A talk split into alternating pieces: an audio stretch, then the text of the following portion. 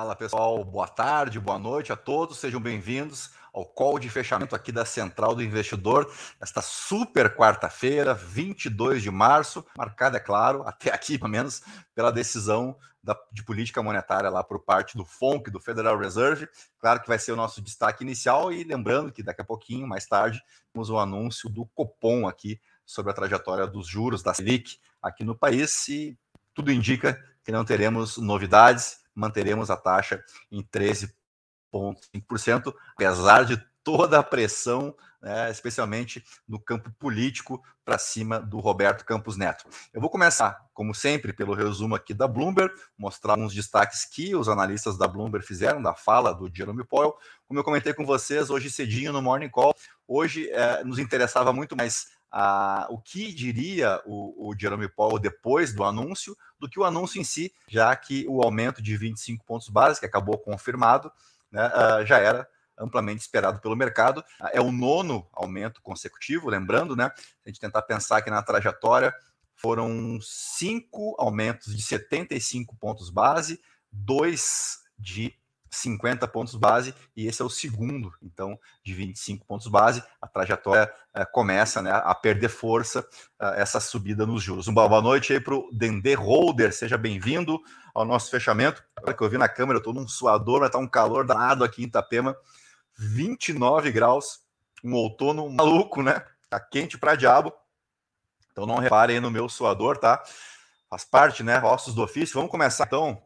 Deixa eu subir aqui. Boa tarde para Graziane.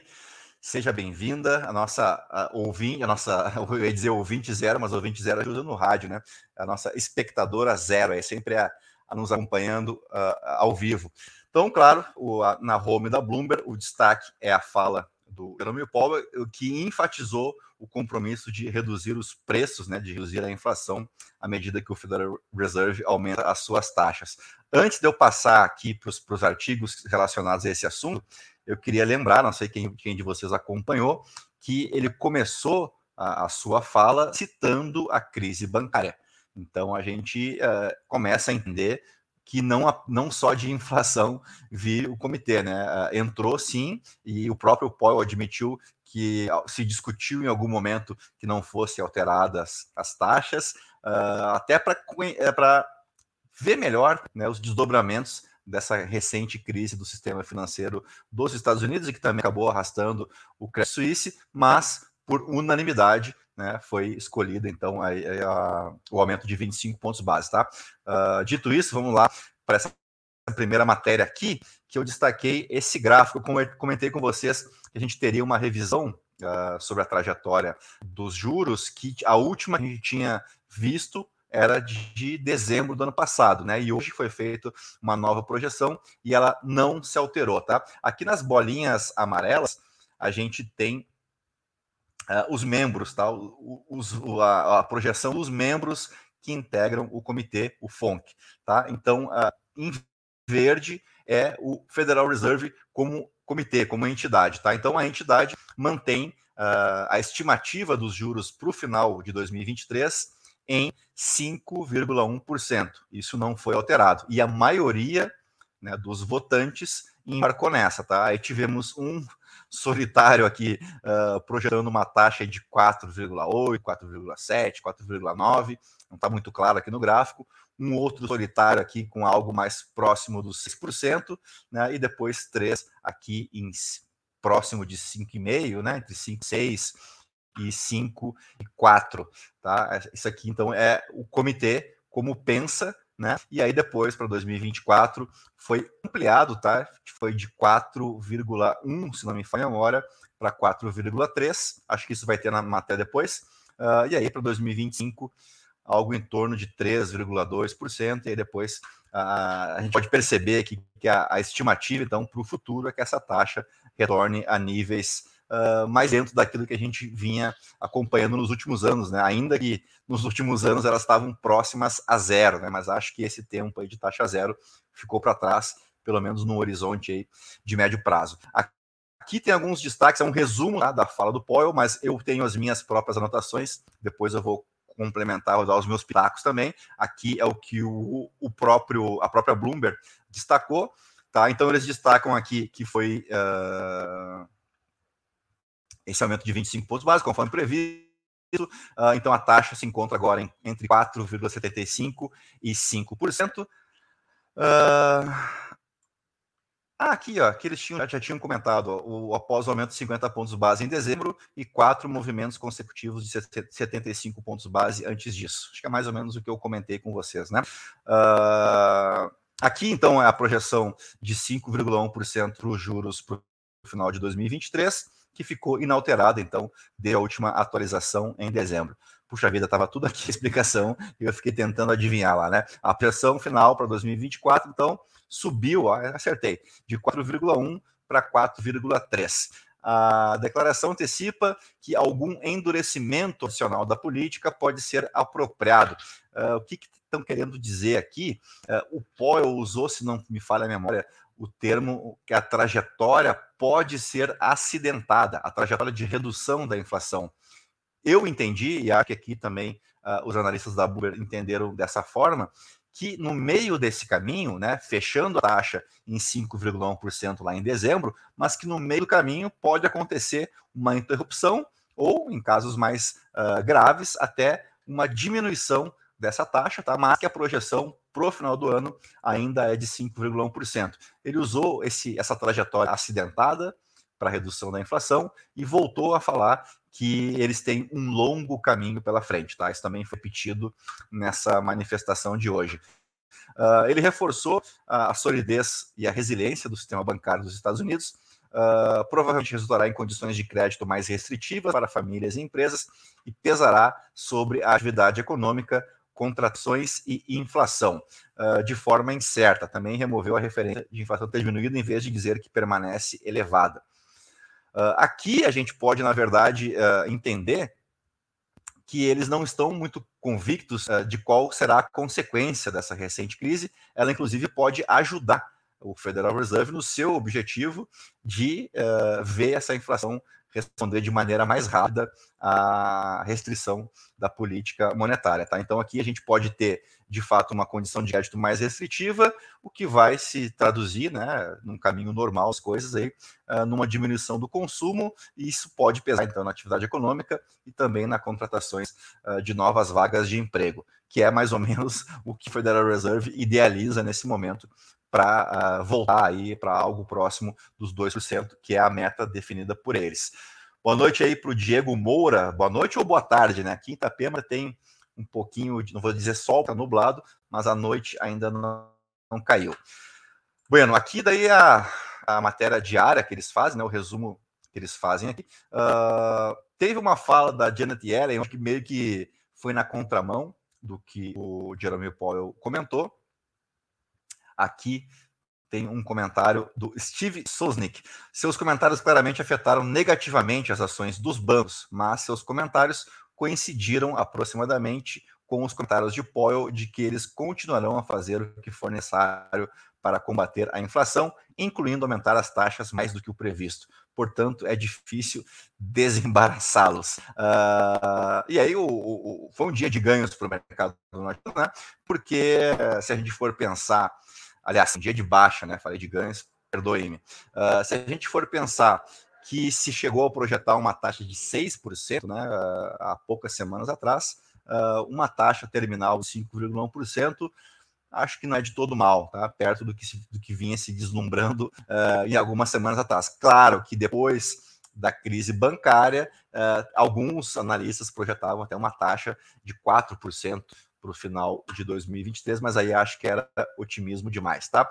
Então, acho que aqui é mais ou menos um apanhado do que a Bloomberg destacou. Eu queria trazer agora algumas coisas que eu notei tá? na, na fala do, do Powell, que não, não, não, não constam aqui nesses resumos, tá? Uh, teve uma, uma questão envolvendo ali uh, uma fala sobre a crise dos mini bancos, uh, que ele chegou a comentar ali no, na sua fala e que foi uh, na abertura, né? Uh, e depois ele também falou que o foco está no mercado de trabalho, que os formuladores de políticas ainda parecem uh, enxergar essa diferença, né, essas, essa ascensão da continuidade de criação de novas vagas cada vez maior, como uma grande dificuldade os formuladores de política, uh, os membros votantes do Federal Reserve. Uh, ele chegou a dizer que, que os membros consideraram uma pausa, mas a alta foi apoiada por um consenso forte. Tá? Uh, depois ele também falou: os cortes nas taxas não estão em nosso cenário básico. Isso também foi dito. Uh, também uma frase que eu destaquei aqui: em, uh, alguns membros reconheceram o impacto da crise do sistema financeiro no aperto do crédito, o que poderia fazer o trabalho de alguns aumentos de juros. Deixa eu ver mais aqui. A questão isso aqui eu já comentei, né? Que ele começou a coletiva falando do sistema bancário uh, e o resto que eu notei aqui já foi passado ali pelos artigos Bloomberg. Então, acho que dá mais ou menos um panorama uh, geral do que foi dito hoje depois desse anúncio. E aí passamos para o nosso destaque uh, doméstico, tá? Isso aqui eu não vou entrar em detalhes, porque é uma questão envolvendo aí o, o agora senador Sérgio Moro, uh, com uma ameaça de morte e tudo mais, e por parte do PCC, e aí gerou um rebuliço lá em Brasília, mas isso aqui não nos interessa por hora, tá? Uh, temos assuntos mais importantes para tratar uh, nessa matéria, que é uma matéria muito legal, tá? Para você entenderem como é que é a dinâmica do Copom para a política monetária. Deixa eu só voltar aqui em cima. O destaque é esse aqui, ó. Como o Banco Central define a taxa de juros alvo de críticas do governo Lula. Vale a pena, tá? Quem for assinante do Estadão aí, vale a pena a matéria muito completa aqui, muito bacana. O que eu queria mostrar para vocês é isso aqui. Né? Uh, essa pressão toda feita para cima uh, do Banco Central, que a taxa de juro real a 8% é um absurdo, né? Que agora essa aqui é a nossa próxima, nossa próxima pauta. O Rui Costa, o ministro da casa, o ministro-chefe da Casa Civil, também entrou nessa, também começou a fazer pressão aí por cima do Banco Central. E aí, quando a gente puxa né, o fio da história, por isso que a história é tão fascinante, se a taxa de juro real a 8% é um absurdo, é a maior do mundo, é verdade, é a maior do mundo hoje, e é absurdo, também concordo. Né, se a gente for pegar aqui os últimos anos, a gente percebe que não tínhamos um juro real tão elevado assim, uh, desde o governo Temer, no início do governo Temer, uh, quando a Selic começou a sua trajetória de queda, que chegou ao máximo aqui no governo Dilma 2, ou Dilma 1,5, né, porque ela não terminou o mandato, chegou a 14,25%. Por que, que eu falo isso aqui sem precisar olhar o gráfico? Que foi quando eu ingressei no mercado financeiro. Eu já comecei, comentei isso algumas vezes. O primeiro dia no mercado financeiro foi justamente no dia do impeachment da Dilma. Foi a minha estreia no mercado, então é inesquecível, né? E a taxa estava a 14,25%. Ah, mas se a gente for olhar aqui, e essa taxa aqui, desse juro real, então, do início do governo Lula 1, né, de 25% de Selic, para uma inflação de 9,3%. Então, quando você encontrar o seu companheiro, seu amigo petista, aí, né, que todos nós temos, uh, você pode comentar com ele, olha, uh, o que teu, o, o teu, não, o nosso presidente está dizendo agora, que a taxa é um absurdo, pois no primeiro governo dele a gente viu essa diferença aqui, uh, esse juro real mais elevado do que os atuais 8%. Então, tudo depende das condições fiscais, monetárias, né? Olha aqui como ficamos por muito tempo com o juro real muito alongado, né? Aqui deve ser 18 para 4%, né, que daria um juro real de 12, né, e isso só foi uh, encurtar aqui, essa, só, essa, boca do jacaré só foi fechar aqui já no final do segundo mandato dele, no início do governo Dilma. Então não é bem assim, né? É, tem que ter muita calma nessa hora e já que eu repeti várias vezes que o caminho não é esse, né? O caminho é pela discussão entre uh, economistas, né? Deixar político de lado, porque político nessa hora só atrapalha. Então, já citei aqui a matéria envolvendo o Rui Costa, deixa eu só abrir aspas para o que ele falou aqui. Não é nenhuma novidade, mas é mais um fazendo pressão para cima do Banco Central o Brasil é disparado a maior taxa real de juros do mundo. Então a economia está sendo asfixiada, o comércio está sendo asfixiado em seu financiamento. Nós estamos com uma crise de crédito. Acho que não é explicável essa posição do Banco Central de ficar irredutível a uma taxa tão exorbitante de juros. Ou o mundo inteiro está errado e só o Banco Central brasileiro está certo. O que o presidente do Banco Central está fazendo é um desserviço à nação brasileira, disse o ministro da Casa Civil em café da manhã com jornalistas no Palácio Planalto. E aí eu volto a mostrar aqui, né, uh, o que, aconteceu no primeiro governo Lula. Aqui, inclusive, o DD Holder ganhou muito dinheiro com o Selic nos anos nos 18% de Lula. É isso, né? A gente tem que se dançar conforme a música, né? Se a, se a renda fixa está atrativa, por que, que a gente vai perder a festa? Uh, e eu lembro que aqui, inclusive, o Meirelles deu essa paulada na Selic, ao mesmo tempo em que ele despejou crédito pra caramba no mercado, né? Um negócio que não acontecia há muito tempo e acabou dando certo né, com o passar dos anos. Então, uh, a gente precisa deixar essa discussão aqui para o Banco Central, para o Conselho Monetário, né, o CMN, para os economistas, uh, e, e deixar que a política faça a sua parte, né? A parte que lhe compete.